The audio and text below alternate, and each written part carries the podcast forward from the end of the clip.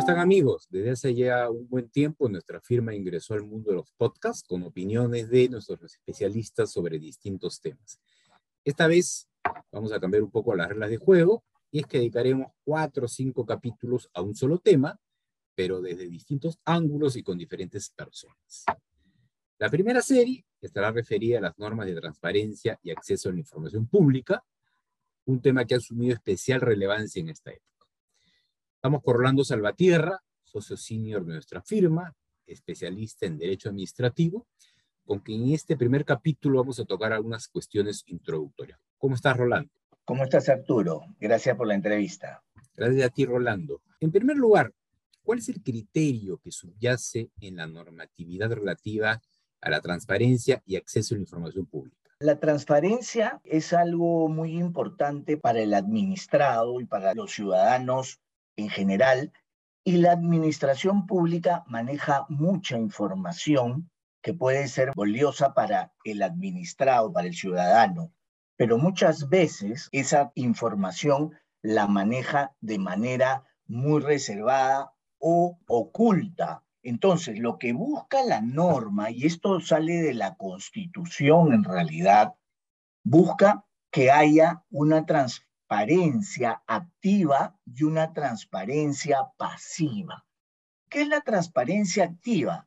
Cuando la entidad brinda información mediante su página web, que es obligatorio hacerla, y una serie de información que se tiene que incluir, que tienen que incluir las entidades públicas en su página web, o mediante audiencias públicas de rendición de cuentas, que no son muy comunes, honestamente, ¿no?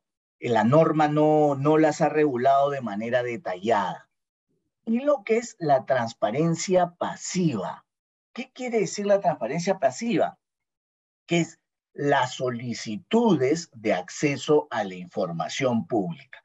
Es decir, por un lado, tenemos la obligación de las entidades públicas de hacer o poner en sus páginas web o en otros medios la información relevante sobre sus actividades.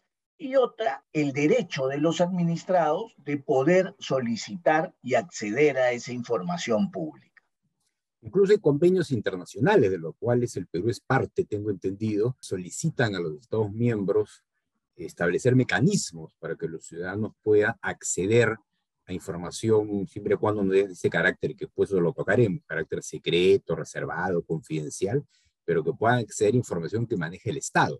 Como una vez escuché, la idea es que así como el Estado sabe todo de nosotros, nosotros también tenemos derecho a saber qué hace el Estado. Como tú dices, a través de estos portales de transparencia, que pues vamos a tocar con un poco más de entendimiento, y a través de las solicitudes que cualquier ciudadano sobre un millón de temas puede hacer al Estado para eh, conocer temas que pueden ser de especial relevancia.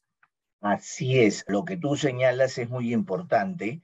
Ya en la constitución política del Estado, en, desde el año 93, en el artículo 2.5 de la constitución que está relacionado a los derechos de los ciudadanos, está establecido el derecho a acceder a la información pública, ¿no? Este es un derecho constitucional y también existen acciones constitucionales como el habeas data para requerir información en caso no la tenga o no la proporcione, ¿no? Que es lo más común. Hablemos un poco del marco legal, de manera sucinta. Dentro del marco legal, el marco legal sobre transparencia y acceso a la información pública es un marco legal que se viene desarrollando desde el año 93 a partir de la Constitución y lo forman principalmente la ley 27806, el, su texto único ordenado, que es el decreto supremo 043-2003 PCM, su reglamento, que es el decreto supremo 072-2013 PCM, y posteriormente, el año 2017, han habido modificaciones por decreto legislativo, principalmente el decreto legislativo 1353 y su reglamento, el Decreto Supremo 019 del 2017, YUS. Lo que busca es darle una estructura a todo lo que es este sistema de transparencia, porque son dos cosas que van en una sola, transparencia de la actividad pública y acceso a la información. Todas estas normas nos mandan a la ley del procedimiento administrativo para saber qué entidades del sector público están comprendidas, ¿no es cierto? ¿Para cuáles son estas que están comprendidas bajo este paraguas de la transparencia y acceso a la información pública?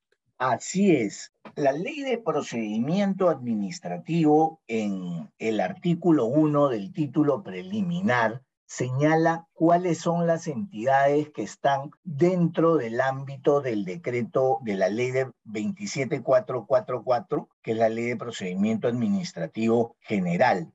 Y en este tema, por ejemplo, está el Poder Ejecutivo, incluyendo ministerios, organismos públicos, el Poder Legislativo, el Poder Judicial, los órganos regionales. Quiero hacer una precisión antes de, de seguir. El Poder Ejecutivo, incluyendo ministerios y organismos públicos, la principal función del Poder Ejecutivo es gobernar, pero también ejercer función administrativa, dicho en palabras simples, gestionar los recursos del Estado. El poder legislativo y el poder judicial tienen otras funciones, ¿no? El poder legislativo principalmente legislar y fiscalizar las actividades del Ejecutivo y el poder judicial resolver o administrar justicia de acuerdo a los procesos judiciales, ¿no? ¿Por qué hago esta precisión? Porque en el caso del Poder Legislativo y Poder Judicial, esta función de acceso a la información pública afecta principalmente a su función administrativa, porque ellos, además de la función legislativa y judicial, ejercen función administrativa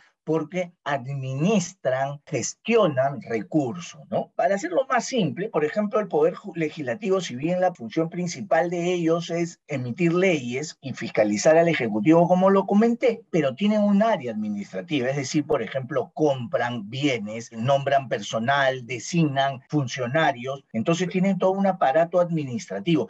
Ahí va principalmente este acceso a la información pública y esta transparencia. ¿Por qué? Porque la función propiamente legislativa está sujeta a otras normas que se materializan una vez que salen las leyes, por decirlo, para ir al caso concreto. En el caso del Poder Judicial, la administración propiamente de justicia, por ejemplo, un proceso judicial, no está sujeto a la ley de acceso a la información pública porque tienen sus propias reglas. Entonces, por ejemplo, en un proceso judicial las partes pueden pedir información, pero para que un tercero pida información existen restricciones, ¿no? Está sujeto principalmente por la ley orgánica del Poder Judicial. Entonces, esa precisión quería hacerla antes de pasar a otros ámbitos.